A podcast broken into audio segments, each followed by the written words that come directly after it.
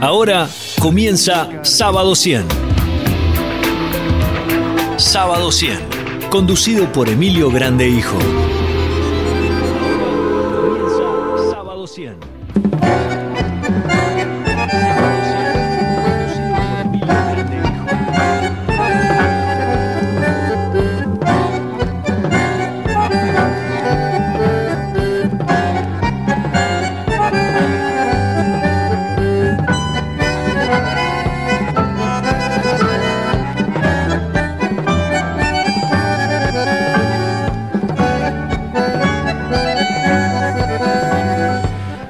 Muy buenos días, audiencia de Radio El Espectador 100.1, por los que nos siguen por internet, radioelespectador.com.ar y Next TV local, canal 2. Son las 8.02 minutos en toda la Argentina. Tenemos una temperatura de 20 grados. Para hoy vamos a compartir los siguientes títulos.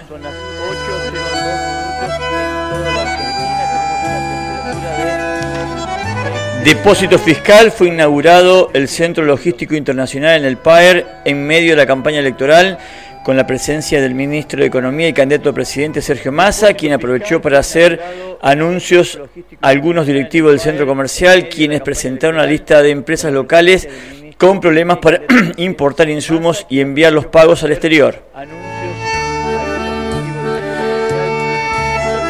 Más allá de la necesidad del sector de contar con este servicio, hay una clara violación del artículo 64 de la ley 19945 que establece la prohibición de actos inaugurales 25 días antes de las elecciones.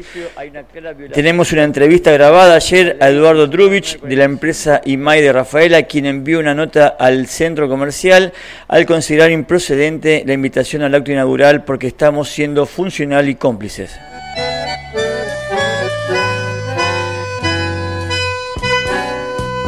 Medio Ambiente, se realizó la charla debate Ambiente, Periodismo y Poder en UCE Centro, organizado por el Círculo de la Prensa Rafaela. Opina la expositora Corina Aimo, doctora en Ingeniería Industrial y becaria del CONICET, y también integra DAPA sobre la grave crisis del Canal Norte contaminado, contaminado por los desechos cloacales más de lo que arrojan los vecinos. Auspicia en este programa.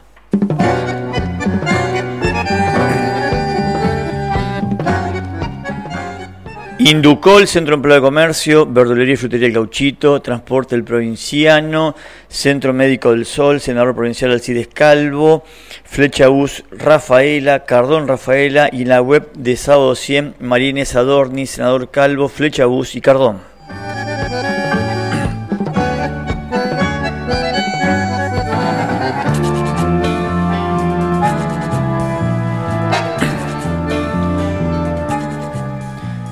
Editorial. Otra guerra que profundiza la espiral de la violencia. Lamentablemente, el grupo palestino Hamas atacó en forma sorpresiva el sur de Israel desde Gaza el 7 de octubre pasado, matando a 1.400 personas en un día más, más mortífero de la historia de Israel. El ataque desencadenó otra guerra entre Israel y Hamas que ha provocado el bombardeo israelí más intenso de Gaza en 75 años de conflicto, con miles de palestinos que han muerto, entre ellos niños inocentes, y cientos miles de miles que han tenido que escapar de sus casas de acuerdo a las autoridades sanitarias de Gaza. Para entender un poco más esta grave situación, el sábado último entrevistamos en este programa al doctor Rafaelino Rodolfo Sender, especialista en política internacional e integrante del CARI, Analizando las causas del conflicto, expresó Sender que toda la comunidad internacional atribuye dos elementos, la falta de concreción de un Estado palestino, otorgando un territorio propio, y el derecho de defensa que tiene Israel, donde el conflicto está dado porque la mayor parte del mundo árabe aún no ha reconocido la existencia formal del Estado de Israel, en particular de Irán. Estamos en una situación de suma cero porque todos pierden. El grupo terrorista Hamas militarmente, pero la mayor víctima está dado por la población civil tanto de Israel como en mayor medida del pueblo palestino. Esta es la opinión de el doctor Sender. Por este motivo, el objetivo de Hamas es conquistar gran parte del territorio entre el mar Mediterráneo y el río Jordán, que incluye el Estado de Israel, así como las tierras ocupadas de Cisjordania y la Franja de Gaza. Se niega a reconocer a Israel y se opuso violentamente a los acuerdos de paz de Oslo negociados por Israel y la OLP a mediados de los 90.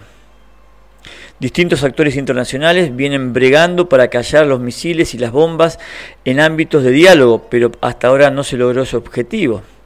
En este sentido, el Papa Francisco expresó hace unos días a los participantes del concilio de la Orden Ecuestre del Santo Sepulcro de Jerusalén en Roma, lamentablemente somos testigos de una tragedia que tiene lugar precisamente en lugares donde vivió el Señor, donde nos enseñó a través de su humanidad a amar, a perdonar, a hacer el bien a todos.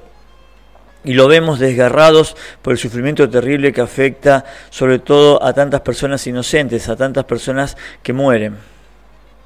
No es la primera vez que hay derramamiento de sangre en estos santos lugares, sino que se trata de enfrentamientos que vienen de hace varios siglos. En este contexto, el primero de abril 2002, sentado en su sillón de la Plaza San Pedro frente a 100.000 personas, el entonces Papa Juan Pablo II lanzó un dramático mensaje de Pascua sobre la situación de Tierra Santa al afirmar que parece que se hubiera declarado la guerra a la paz. La guerra no resuelve nada, acarrea solamente mayor sufrimiento y muerte. En los últimos años se vienen produciendo algunos conflictos irresueltos entre fanáticos y palestinos, especialmente este grupo terrorista Hamas y judíos. El ejército israelí se defiende de los ataques para cuidar a la población vulnerable de larga data como en cualquier convivencia humana. Al respecto, el doctor rafaelino Daniel Kurganov, que está radicado en Israel hace más de 20 años, durante una entrevista radial en este programa, el 19 de octubre pasado, opinó que no confío en el gobierno. Netanyahu tiene causas judiciales. Llevó al país a una crisis enorme. El ataque nos agarró desprevenidos por los problemas sociales internos.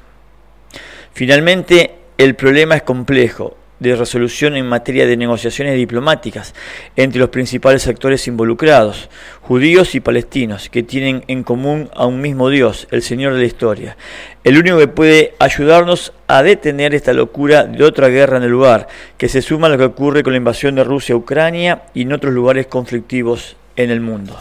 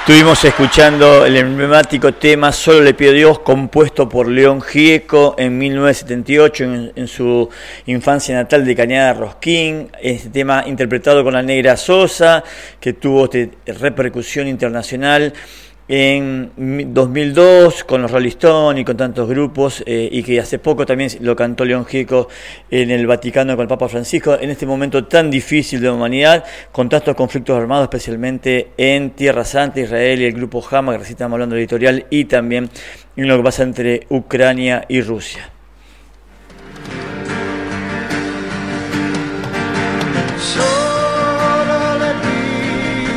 Y bueno, nos metemos en el primer tema de preparado para el programa de hoy. Estuvo este martes de esta semana el, el ministro de eh, Economía, Sergio Massa, candidato a presidente, que va a competir el 19 de noviembre con Javier Milei.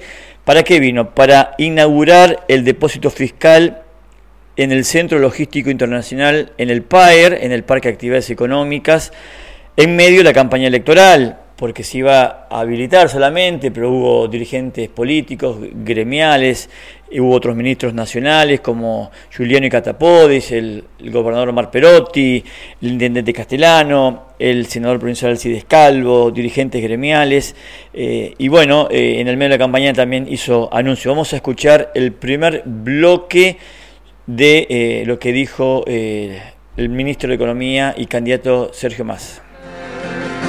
No te pierdas el programa Sábado 100, conducido por Emilio Grande Hijo, con análisis político, entrevistas e investigaciones periodísticas. Entendiendo que no hay trabajo sin empresas, pero que tampoco hay empresas sin trabajadores y que de la combinación y de la suma inteligente de capital y trabajo tenemos el desafío de construir en convivencia eso que también describió de las exportaciones con valor agregado. Digo para que entendamos claramente que las dificultades que tenemos las tenemos que enfrentar, pero que la Argentina sale y resuelve sus problemas trabajando y no con pases mágicos que destruyen empleo, que destruyen producción, que nos hacen perder soberanía de moneda, que nos hacen perder nuestro proyecto industrial y que además destruyen el federalismo. Y acá estamos en el interior del interior. Ese que cuando las 60 manzanas de la City destruyen la economía argentina, pone el hombro para poner de pie nuevamente a la Argentina. Y entonces, como esa película ya la vimos.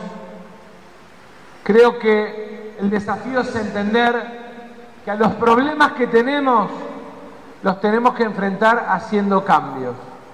Primer mensaje, quédense tranquilos, tengo claro los problemas y los cambios que hay que hacer y tengo el coraje para hacer los cambios que hacen falta.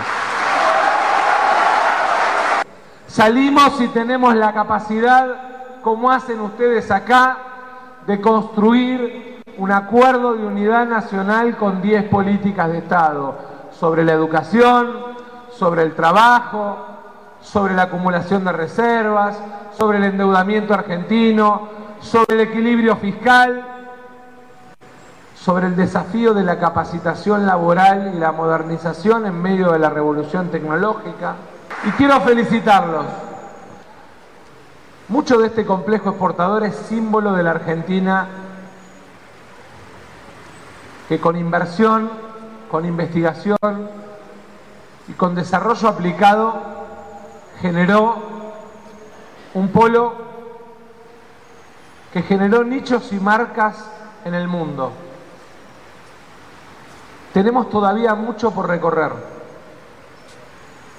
Entre otras cosas, porque hay mercados que por ahí no son tan atractivos para nosotros desde nuestra historia como sociedad, pero que son súper importantes desde el punto de vista de la complementariedad económica.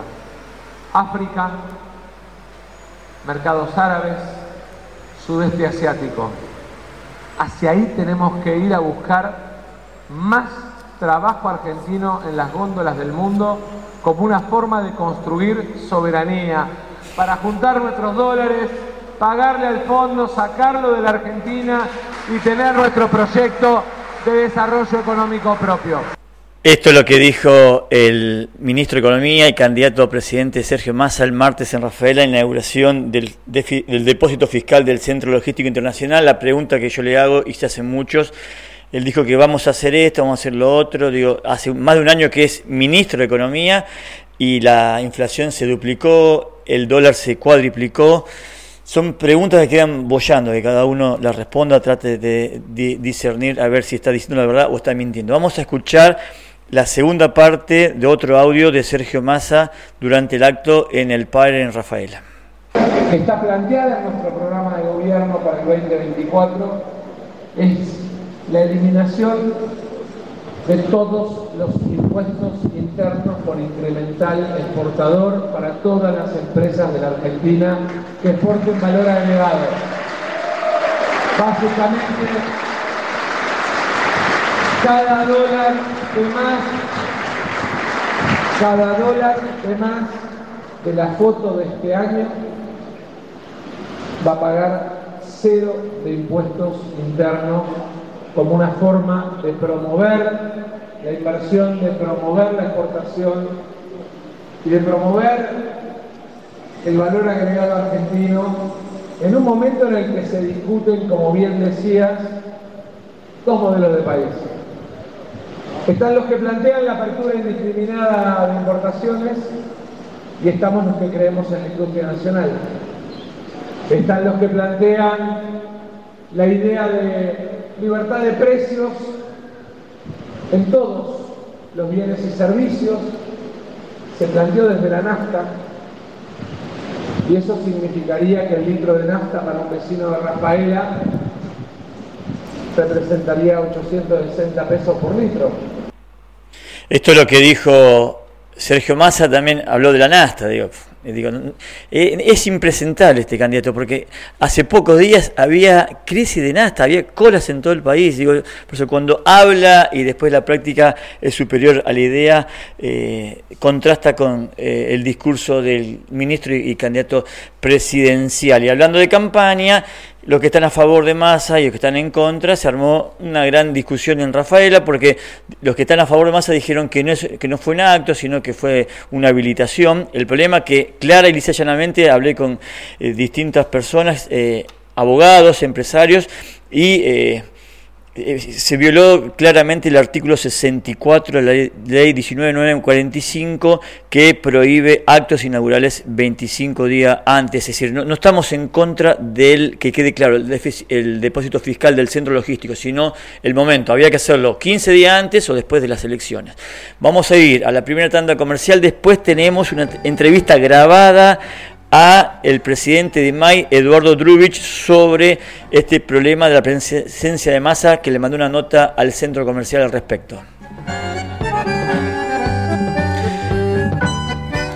Cardón, Argentina, caminar sin más rumbo que el destino, la fascinación del mismo mar, reencontrarte, corazonada de verano, nueva colección de Cardón, Rafaela, atiende en Boulevard Santa Fe, 269. Los horarios de atención son de lunes a viernes de 8.15 a 12.15 y 16 a 20. Y los sábados hoy de 8.15 a 12.15 y de 17 a 20 horas. Cardón Rafaela.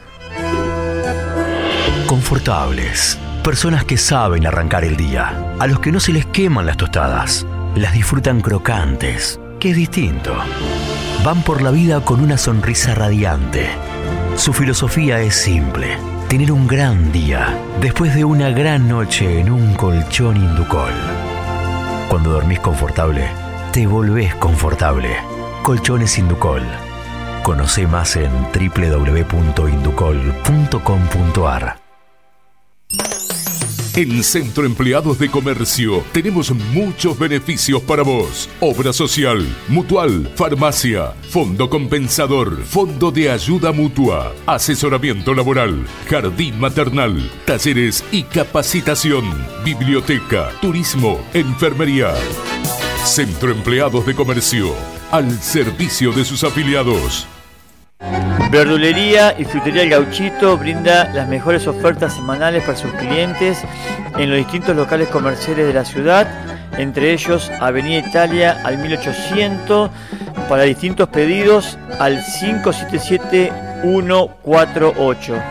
Transporte El Provinciano, Servicio Diario Rafael Buenos Aires, Suipacha 790, Transporte El Provinciano.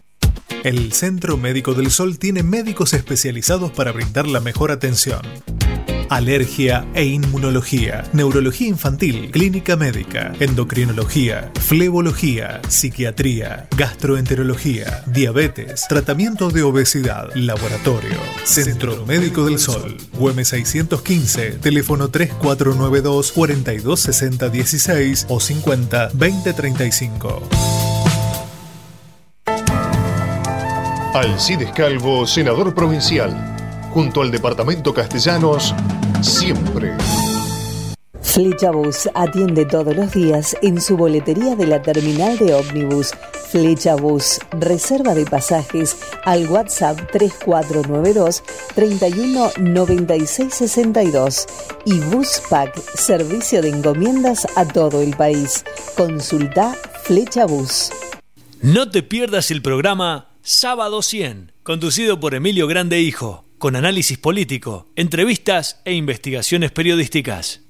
Bueno, estamos con Eduardo Drubich, presidente de la empresa Rafaelina eh, Inmay. ¿Cómo te va? Buenos días. ¿Qué tal, Emilio? Buen día.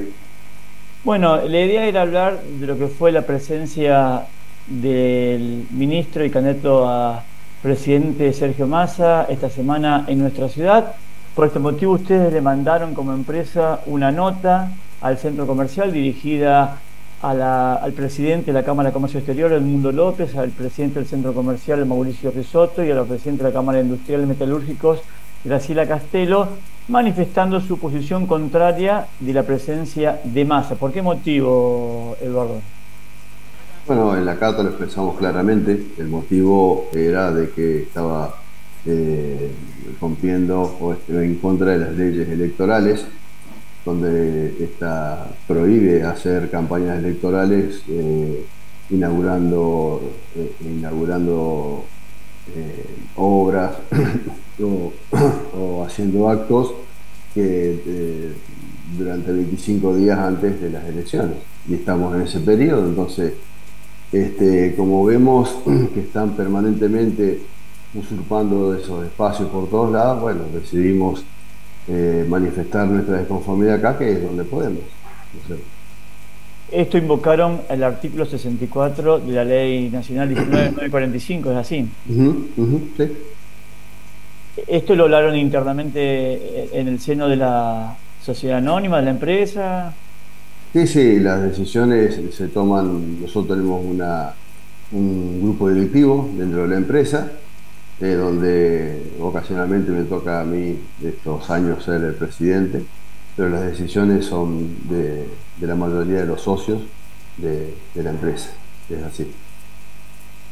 Esto generó, eh, pues hizo público, trascendió a través de las redes y de los medios, eh, una posición eh, que divide aguas en, el seno del centro comercial, porque estuvieron algunos directivos, como el caso de Risotto y de López, en el acto, pero conozco de muchos directivos que no fueron por considerar lo que era lo que ustedes dicen un acto político. Y también escuché que no fue inauguración sino que fue eh, una habilitación. Digo esto produce también cierto ruido dentro de la gremial eh, empresaria mira yo no participo directamente en la gremial empresaria eh, sí había mucha desconformidad de muchas muchos muchas empresas que no lo manifestaron, nosotros lo, manifestamos, nosotros lo manifestamos directamente a, la gremial, este, no sabemos cómo esto se hizo público y cómo fue llegando a los lugares que llegó, este, pero nosotros nos dirigimos directamente a, la gremial, que era quien nos convocaba para ese acto. Ahí en la nota que, enviaron al centro comercial dicen que la presencia en este acto, de lo que fue el martes, eran funcional y cómplices del acto de campaña. ¿Por qué lo consideran así que es eh, funcional y eh, cómplices? Sí, porque están, eh, están siendo funcionales a cometer un delito, que es el delito de, de, violar la veda, la veda que marca la ley electoral. Entonces en eso tenemos que ser responsables, no porque vengan, nos hayan dado o hagan un, beneficio en alguna, o nos hayan ayudado en algún, en algún aspecto, uno tiene que eh, eh, responder de, esa manera. No estamos obligados a cometer actos ilegales porque nos hayan ayudado para conseguir los fondos o los permisos para hacer una obra así. ¿Considerás que eh, hubo un uso político de esta habilitación e inauguración del depósito fiscal? Sí, sí, sí. Eh, se vio claramente de que fue un acto de campaña porque no sé qué tenía que hacer en un depósito fiscal eh, gremialistas, que tenía que hacer este, gente que no tenía nada que ver con la parte de, exportación de, comercio exterior de, la ciudad. Eh, claramente un acto partidario. Más allá de, si era adecuado o inadecuado en medio de la campaña, haberlo hecho 25 días antes o, posterior al balotaje. Eh, contanos un poco de este proceso y la importancia que tiene este depósito fiscal como centro logístico internacional que se inició no ahora, sino cuánto lleva, hace varios años, en la época de Osvaldo Castelo, ¿es así? Así es, así es. Sí, yo no estoy, no, no es mi área el comercio, eh, el comercio exterior dentro de la empresa, este, pero sí, sé que es de vital importancia tener algo de, que cumpla esa función en la ciudad de Rafaela. Para quienes eh, importamos y exportamos es muy importante, eh, ya que nos eh, ahorra muchos trámites y cuestiones burocráticas que tiene la aduana al momento de importar y exportar. Este, sí, sí, es muy importante, es muy importante. Sobre todo en esta ciudad, que es una ciudad que es muy exportadora e importadora. Es decir, mucho de comercio exterior acá. Es decir, que esto se va a evitar, más allá de lo que estamos hablando puntualmente, el uso político de la campaña, es un servicio que va, que va a tener o ya tiene Rafaela para ir a Buenos Aires, no tiene que, eh, la parte burocrática administrativa se hace directamente desde Rafaela. Sí, hoy llega la mercadería del exterior y se hace eh, en ese depósito fiscal y se hace aduana directamente acá en Rafaela, con gente de, Rafaela. Entonces, son un trámite que antes duraba a lo mejor una semana, hoy te dura máximo un día. Eduardo, ¿cómo está en el caso de ustedes de IMAI afectando la, situación de crisis económica, la disparada del dólar que aumentó más del de 400% en un año, el doble de la inflación en un año? ¿Cómo los afecta a ustedes como empresa? Eh, mira, nosotros estamos muy preocupados, eh, por, sobre todo por la falta de insumos la falta de insumos, este, eh, realmente nuestro, nuestra materia prima, el inoxidable, es importado. Hace meses que no ingresa al país. Prácticamente los, los, cupos que tenían las importadoras lo hemos consumido todo. Y eso en cuanto al inoxidable, pero están todos los otros componentes electrónicos que usamos para la automatización de nuestras plantas, eso hace más de un año que tenemos los plazos de entrega vencidos de los proveedores y no, no nos entregan, siempre por cuestiones de aprobación de CIRA, etcétera. Aparte, bueno, ahora está también la especulación de esperar qué va a pasar después de las elecciones, si va a haber una devaluación, entonces como todo eso está en dólares, los precios van a cambiar. Eso, bueno, ni te cuento el impacto que tiene todo eso en, nuestra economía, donde uno eh, por ahí cobra un anticipo para copiar materiales y esos anticipos te quedan en pesos, aunque vos lo trates de defender con plazo fijo eh, o, o, algún otro tipo de inversión, te genera una pérdida muy grande. Nosotros hemos tenido un incremento de los costos de mano de obra en dólares, este, al mantener un dólar fijo eh, oficial o muy bajo y incrementar el, los costos de mano de obra, nuestro, nuestro costo de mano de obra en, un año se incrementó alrededor del 20% en dólares. Eso hizo que quedáramos entre los precios de los insumos importados más el aumento de mano de obra. Nosotros que somos una empresa que estamos exportando entre un 30 y un 50% de nuestra producción, hoy eh, no tengamos eh, precios para poder, para poder eh, exportar nuestra mercadería. Mencionaste en esta respuesta última sobre los insumos. En el acto del, que se hizo en el depósito fiscal, los directivos del centro comercial le presentaron una carpeta con estos problemas al ministro y también candidato presidente Massa. ¿Lo ves positivo que se haya aprovechado ese momento para presentar la carpeta con los reclamos? Mira, mira, nosotros discutimos ese tema internamente en la empresa y no creemos que sea solamente un problema de nuestras empresas. Solucionar el problema que puede tener IMAI para pagar una importación de chapa que hicimos hace un año y medio a China y conseguimos que el, proveedor nos, nos fíe y que hace seis meses que tenemos la autorización de pago y no nos dejan sacar las divisas.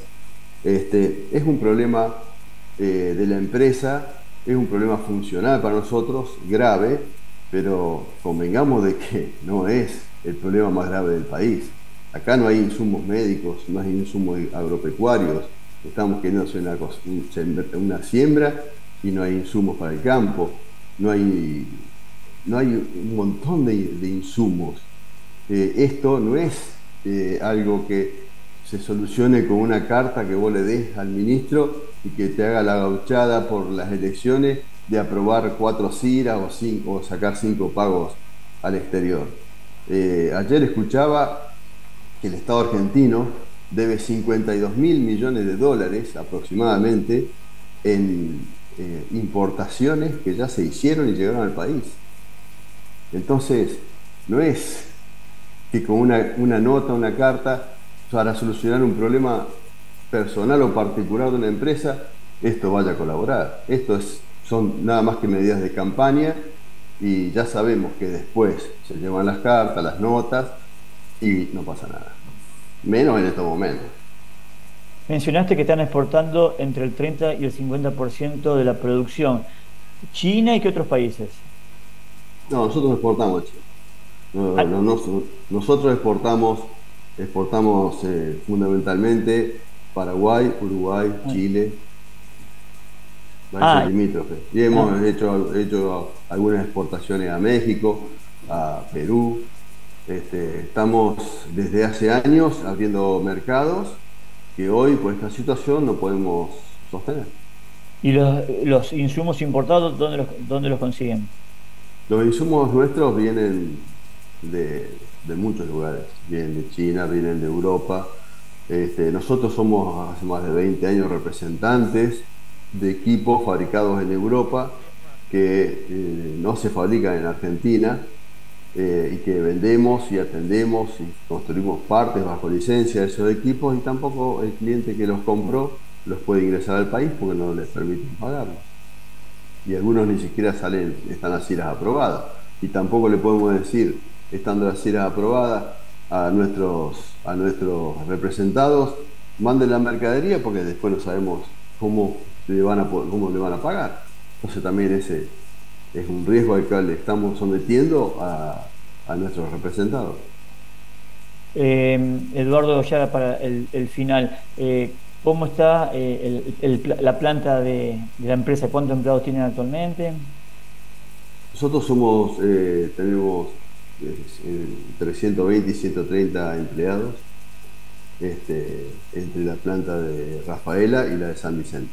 Nosotros tenemos dos plantas aquí este, y estamos trabajando hasta fin de año, tenemos, tenemos eh, bastante trabajo en las dos plantas. Este, después ya el, futuro se hace, se hace más incierto. Están produciendo eh, silos, ¿no? Tengo entendido.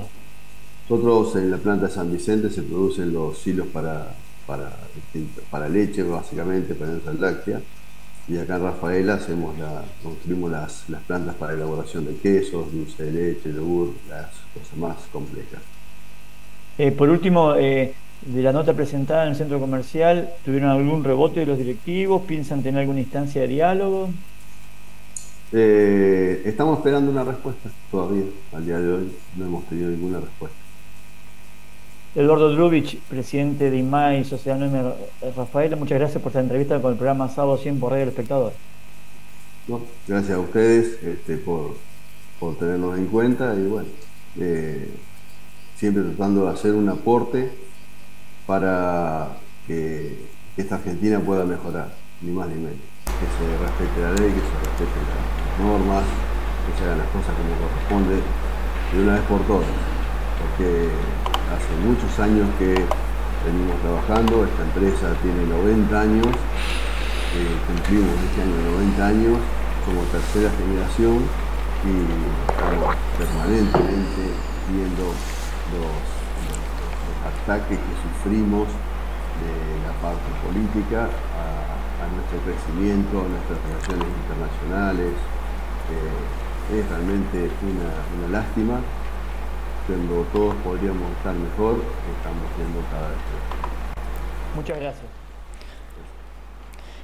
Esto fue los dos bloques, el primero con masa en Rafaela, la inauguración del depósito fiscal del Centro Logístico Internacional, que vuelvo a repetir, no estoy en contra, al contrario, ahora las empresas que tenían que ir a los escáneres de Ezeiza, el aeropuerto internacional, para hacer la parte administrativa. Se hace ahora en Rafaela y en el Pirate, acá a, pocas cuadras. El tema era el momento en el medio de la campaña política y en este caso violando lo, eh, el artículo 64 de la ley 19945, lo mismo que pasó en las generales provinciales cuando el municipio quiso hacer estas visitas guiadas al hospital eh, que estaban construyendo y que bueno hubo, denuncias y se frenaron. Bueno acá pasó salvando la distancia pasó lo mismo. No estamos en contra del depósito fiscal sino del momento. Se tenía que haber hecho hace 15 o 20 días antes o a partir del 20 de noviembre. Vamos a ir a la segunda tanda comercial y después tenemos una entrevista en vivo con Corina Aimo para hablar sobre medio ambiente Cardona Argentina, pensás en estar bien, pensá en vos, la liviandad sin compromisos, corazonada, nueva colección en locales y tiendas online en Rafaela. Eh, Cardón Rafaela está en Boulevard Santa Fe 269. Los horarios de atención al público en nuestra ciudad son de lunes a viernes de 8.15 a 12.15, de 16 a 20 horas y los sábados hoy de 8.15 a 12.15 y de 17 a 20 horas. Cardón Rafaela. No te pierdas el programa Sábado 100, conducido por Emilio Grande Hijo, con análisis político, entrevistas e investigaciones periodísticas. Confortables, personas que saben arrancar el día, a los que no se les queman las tostadas, las disfrutan crocantes, que es distinto. Van por la vida con una sonrisa radiante. Su filosofía es simple, tener un gran día después de una gran noche en un colchón Inducol. Cuando dormís confortable, te volvés confortable. Colchones Inducol. Conoce más en www.inducol.com.ar. En Centro Empleados de Comercio tenemos muchos beneficios para vos. Obra social, mutual, farmacia, fondo compensador, fondo de ayuda mutua, asesoramiento laboral, jardín maternal, talleres y capacitación, biblioteca, turismo, enfermería. Centro Empleados de Comercio, al servicio de sus afiliados. Verdulería y Frutería El Gauchito brinda las mejores ofertas semanales para sus clientes en los distintos locales comerciales de la ciudad, entre ellos Avenida Italia al 1800, para distintos pedidos al 577148. Transporte El Provinciano, Servicio Diario Rafael Buenos Aires, Suipacha 790, Transporte El Provinciano. El Centro Médico del Sol tiene médicos especializados para brindar la mejor atención alergia e inmunología, neurología infantil, clínica médica, endocrinología, flebología, psiquiatría, gastroenterología, diabetes, tratamiento de obesidad, laboratorio, Centro Médico del Sol, UM 615, teléfono 3492 426016 o 50 2035. Alcides Calvo, senador provincial junto al Departamento Castellanos, siempre. Flecha Bus atiende todos los días en su boletería de la terminal de ómnibus. Flecha Bus, reserva de pasajes al WhatsApp 3492 31 y Buspack, servicio de encomiendas a todo el país. Consulta Flecha Bus. No te pierdas el programa Sábado 100, conducido por Emilio Grande Hijo con análisis político, entrevistas e investigaciones periodísticas.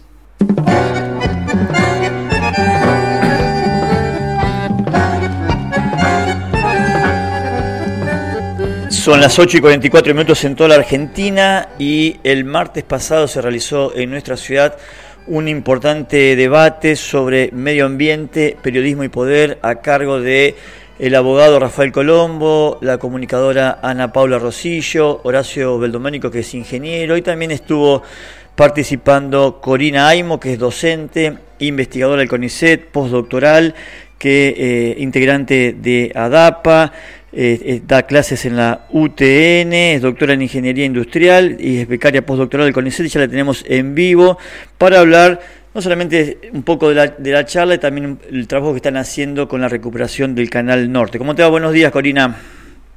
Hola, buenos días. Eh, un saludo a toda la audiencia. Eh, bueno, gracias por la presentación, Emilio. Eh, todo muy bien por acá.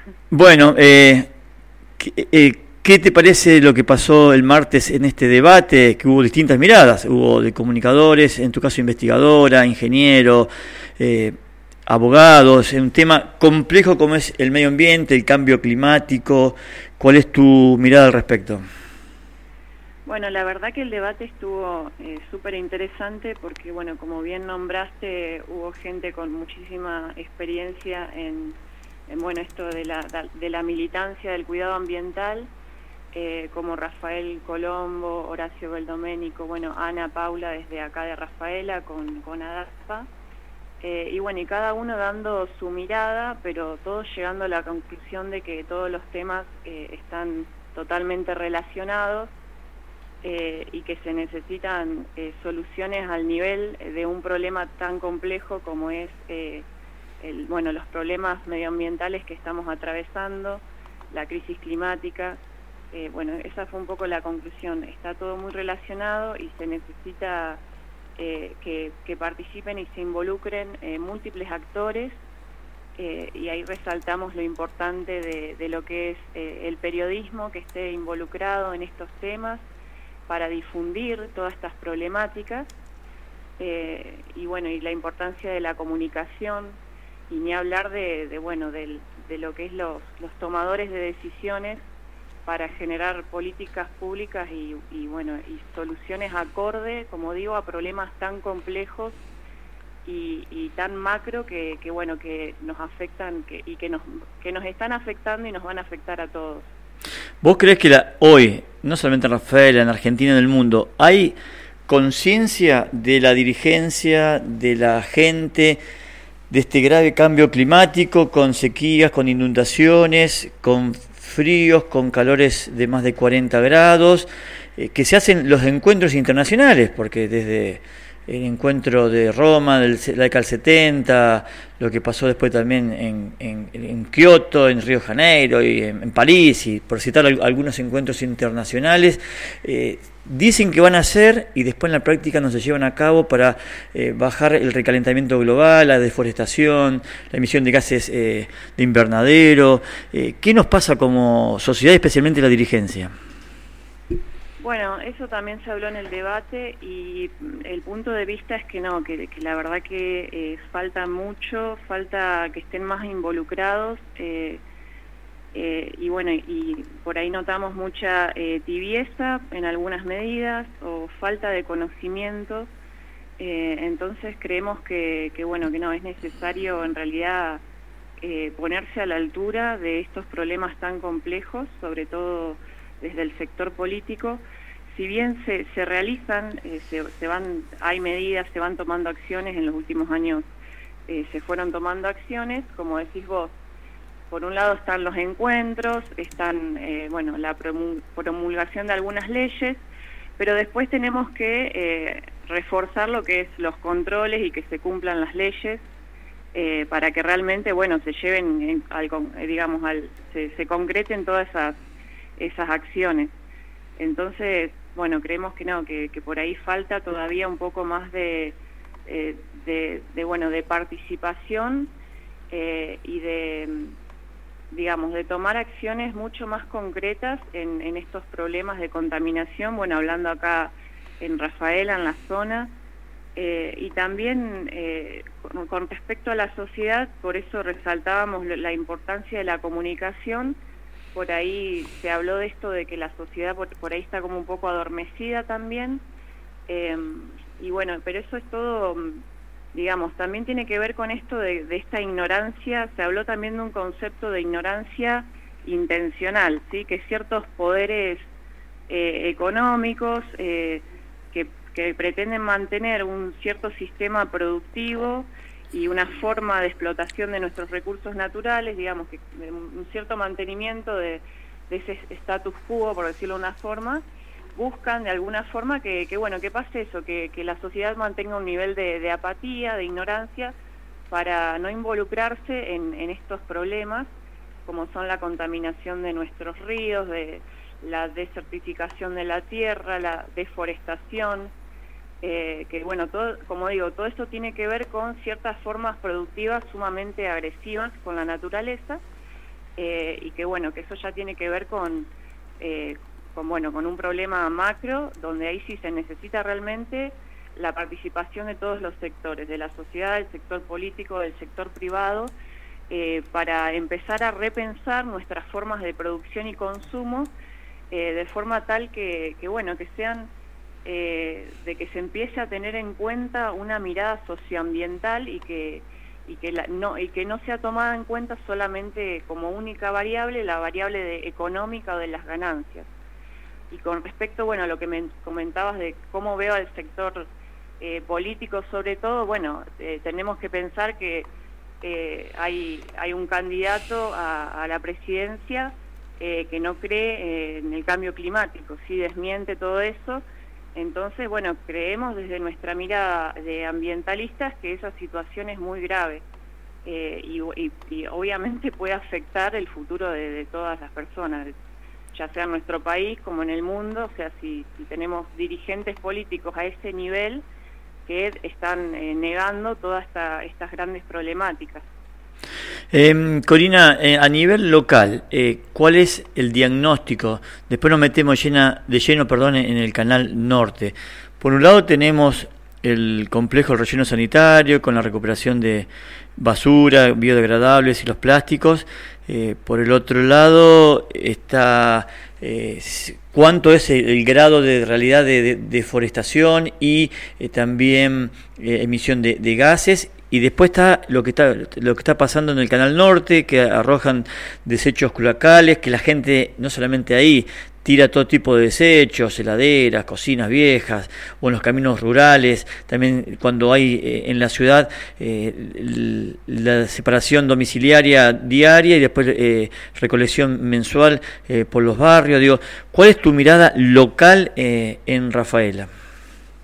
Bien, sí, respecto a la parte de lo que es el tratamiento de los residuos sólidos en el relleno sanitario, en el, bueno, también llamado complejo ambiental, creo que en ese sentido, bueno, ahí es un punto a favor para Rafaela, porque el tratamiento que se le da ahí con el tema de del reciclado, la separación, eh, te diría que eso, bueno, y, se sabe, eh, eh, Rafaela es una de las ciudades ejemplos en ese sentido, es más, han, venido municipios de distintas ciudades a ver cómo trabajan ahí en el relleno, y bueno, eso es un trabajo de muchísimos años, de, distintas fuerzas políticas y que por suerte tuvo continuidad. Por eso ahí quiero resaltar la importancia de la continuidad de las políticas públicas independiente de, bueno, del color político. Eh, así que eso creemos que, que, en el tema del tratamiento de los residuos sólidos, en el relleno viene bien, pero bueno, después también nosotros hacemos una mirada crítica en otros aspectos, por ahí eh, creemos que sí, que es muy grave la situación del Canal Norte, porque bueno, ahí tenemos una situación de contaminación puntual. Eh, nosotros hemos realizado unos estudios de agua desde nuestras ONG, es, una foto, ¿sí? es un estudio físico-químico y biológico, pero bueno, eh, con indicadores básicos salió que el agua está contaminada con efluentes cloacales. Y bueno, además dio valores elevados de conductividad, que eso indica que el agua tiene disueltos minerales y nutrientes que puede venir de contaminantes de distintos tipos. Para saber cuál pueden ser los orígenes de esos contaminantes habría que hacer más estudios, que, bueno, nuestra idea es seguir con esos estudios desde un proyecto en el que venimos trabajando, bueno, denominado, nosotros lo llamamos arroyos vivos, que tiene que ver con esto, con empezar a, visibilizar la problemática de nuestros cursos de agua en Rafaela, que ellos son por un lado, bueno, como comenté, el canal norte, que está muy contaminado y este canal realmente resulta en un brazo del río Ululucito y bueno, todo eso después se conecta más adelante con otros ríos, entonces la, no es que nuestra contaminación queda acá en este lugar puntual, sino que estamos afectando a una región mucho más amplia. Em, bueno, y por otro lado tenemos el canal sur, que es el río Cuculucito. Eh, y bueno, también nosotros por ahí lo que venimos planteando es esto de, tal vez de repensar esto del entubado y el revestimiento de los canales, eh, porque bueno, implican obras de un elevado impacto ambiental, porque al hacer estas obras se, está eliminando mucha vegetación eh, en la zona de la ribera, de los cursos de agua, y se elimina toda la vegetación que tiene que ver con las plantas acuáticas y bueno, estos ecosistemas en su forma natural tienen muchos, digamos, se les, se les dice servicios ecosistémicos, que quiere decir que brindan muchos beneficios a los habitantes de la zona si se encuentran en su, en su estado natural, es decir, por un lado, sin estar contaminado el agua, y por otro lado, con abundante vegetación, ya que esto te genera otro espacio verde en una ciudad, y, esto te trae beneficios de purificación del agua, del aire, descenso de la temperatura. Sí, esto es una lógica que viene a nivel mundial. En las ciudades, ahora con las, temperaturas cada vez más elevadas, eh, se está buscando de reducir cada vez más lo que es cemento para ampliar los espacios verdes en las ciudades y poder tolerar las elevadas temperaturas que vamos a estar viviendo y que ya estamos viviendo. Em, así que bueno, eso con respecto a nuestros cursos de agua. Esa sería un poco la situación y bueno, y la, propuesta o la, la alternativa que nosotros traemos a la mesa para, para bueno, empezar a discutir otras opciones de cómo se, por en este caso puntual, de cómo se, se tratan los cursos de agua urbana, pero esto lo podemos extender a cualquier obra pública, a cualquier eh, planificación de desarrollo urbanístico que se empiece, que se, que se vaya a realizar acá, acá en nuestra ciudad, puntualmente, que es donde estamos trabajando, digamos, de pensar esto, de, salir de una mirada puramente eh, ingenieril eh, a otra mirada, de decir, bueno, cómo diseño tal obra o tal desarrollo urbanístico con una mirada socioambiental y mucho más em, empática con la naturaleza y también con los animales, ¿sí? Porque siempre, bueno, son muy, los estamos desplazando de todos lados. Eh, ese es otro tema que siempre hablamos mucho, el tema de las aves, que, bueno, consideramos que se toman algunas medidas eh, poco, digamos, eh, civilizadas, por decirlo de una forma, con las aves, pero bueno, pensemos que a nuestro alrededor hay, digamos, en los campos se eliminan completamente las vegetaciones para, para la producción agropecuaria, bueno, para que tengan, eh, para, digamos, eliminar la sombra y que no interrumpa con el, lo que es la producción de soja y otros cultivos, entonces tenemos campos sin árboles y obviamente eh, esa es otra situación que se ve y que lo habrán notado como vecinos y vecinas de la ciudad, que cada vez hay más especies de aves que solo veíamos en campos, en el campo, ¿sí? Y ahora están todas migrando a la ciudad, pero no tienen dónde ir, digamos, esa es la situación. Entonces, está un poco en eso, en cambiar un poco la cabeza de, ver que los problemas son macro y lo que hacemos, eh, digamos, y todo se relaciona, ¿sí? Entonces tiene que ver todo con las formas en la que en la que producimos y consumimos y explotamos nuestros recursos naturales. Y eso después nos trae consecuencias puntuales en nuestras ciudades, en nuestro barrio. O al revés, la basura que generamos en nuestra ciudad, eh, como sucede con el caso del Canal Norte, en realidad llega, puede llegar hasta el río Paraná. Eh, así que bueno, estamos todos conectados y, creemos que, que, eso, que todas las, las, las medidas que se tomen cuando se piensen las obras, y los desarrollos urbanos ya tenemos que ir pensando a futuro y teniendo en cuenta todos estos problemas eh, macros y, no solo pensando en solucionar un problema puntual. Esto para decirlo en palabras más claras, quiero el ejemplo, por ejemplo, del revestimiento entubado de los canales, ¿no?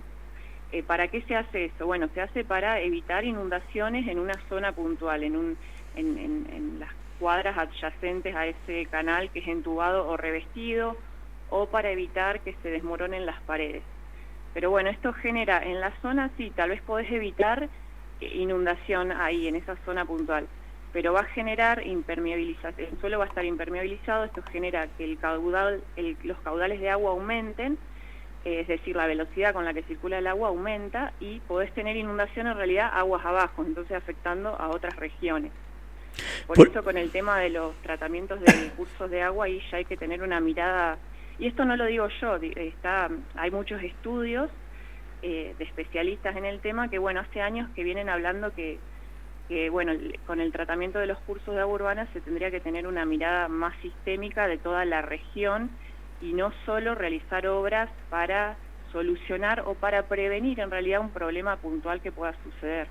Por último, Corina ¿en qué estás investigando en el CONICET? Eh, ¿Cuál es el, eje del tema de investigación?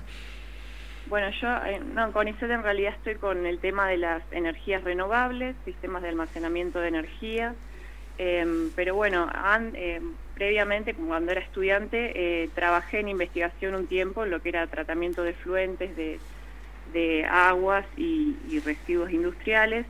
Eh, así que bueno, tengo un poco un eh, conocimiento de ese tema. Después migré al tema de las energías renovables, bueno, por cuestiones laborales o de cómo fue diagramado mi plan de trabajo. Y bueno, ahora en realidad este tema eh, de los arroyos lo, lo, empezamos a trabajar desde ONGs ambientales. Esto, digamos, es como una actividad extra. y bueno, para empezamos a trabajar con ese tema eh, y bueno, tenemos un equipo de trabajo, se fue juntando, se fue reuniendo mucha gente de distintas organizaciones y gente que realmente es especialista en el tema. Tenemos un equipo de trabajo con biólogos, biólogas, ingenieros ambientales, eh, arquitectos, arquitectas. Eh, así que bueno, esto lo venimos trabajando con mucha seriedad y, y no, no es que venimos a traer, como digo, eh, una verdad absoluta, simplemente queremos ir mostrando otras opciones o, o, planteando el problema que tal vez se empiece a mirar desde, como digo, desde una mirada más sistémica, eh, más ecológica eh, empezando puntualmente por el tema de los arroyos, pero esto se puede extender a cualquier otra a cualquier otra temática ambiental, ¿no? No nos olvidemos también, Corina, eh, creo que estará al tanto lo que pasó la década del 70 al 80 con los eh, la contaminación de desechos industriales en Rafaela, fue el Canal Sur con lo que eran las empresas de, cueros y en el sector norte lácteas y, y frigoríficas que la de cueros cerró y las frigoríficas y lácteas tuvieron que hacer tratamientos eh, primarios y secundarios que esto fue hace 20 años atrás, después de 40 años de lucha de también ONG, especialmente en el caso de Amigos de la Vida. Exacto, sí, sí, yo, bueno, me acuerdo, bueno, y por eso son tan importantes estas luchas, porque bueno, fíjate, siempre por ahí viene de la mano del, el, digamos, la, la, cuestión económica, la contaminación está muy ligada a esto, de, bueno, de, la parte productiva, de como decía, de cómo producimos y consumimos, eh, y bueno, ahí obviamente tocas muchos intereses cuando haces reclamos ambientales, pero bueno, pensemos que es la casa de todos, digamos, si, si vamos a priorizar eh, ganancias eh, o vamos a priorizar tener, vivir todos en un ambiente más sano. así que bueno, es, muy importante estas discusiones y, y sí, a veces al principio no sos muy escuchado, pero por eso resaltamos la importancia de que la sociedad se involucre porque en realidad todos estas, estos avances que se hicieron en, en lo ambiental la mayoría resultan en un impulso de, de, abajo hacia arriba, ¿se entiende? Como desde la comunidad que hace el reclamo, ahí lo eleva a las fuerzas que toman decisiones. Entonces, por eso, eh, bueno, hacer un llamado a esto, a que la gente por ahí se involucre más, se informe, se preocupe, o sea, generar que, que tengamos, eh, que realmente seamos un poco más empáticos con la situación eh, y bueno, y apoyemos por ahí, sigamos, eh, sigamos a estas organizaciones que es tan importante el trabajo y que realmente cuando surge de esto, de organizaciones civiles, realmente esto se hace todo ad honorem, es gente que realmente le apasiona y se preocupa por el tema. Y, bueno, y que todos queremos eso, un, ambiente más natural y más sano y, al que todos y todas tengamos acceso. Corina Aimo, muchísimas gracias por tu testimonio y hasta otra oportunidad. Gracias. ¿eh? Bueno, gracias a vos por la invitación.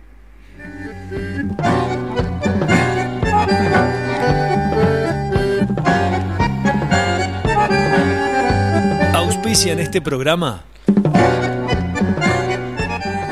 Inducol, Centro Empleo de Comercio, Verdulería y Frutería El Gauchito, Transporte El Provinciano, Centro Médico del Sol, Senador Provincial Cides Calvo, Flecha Bus Rafaela, Cardón Rafaela y en la web de Sábado 100 Marinés Adorni, Senador Calvo, Flecha Bus y Cardón.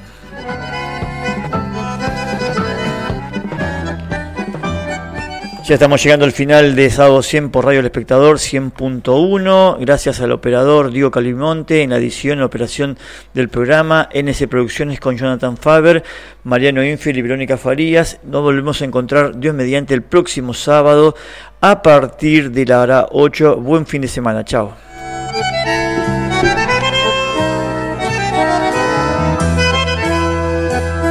No te pierdas el programa Sábado 100, conducido por Emilio Grande Hijo, con análisis político, entrevistas e investigaciones periodísticas.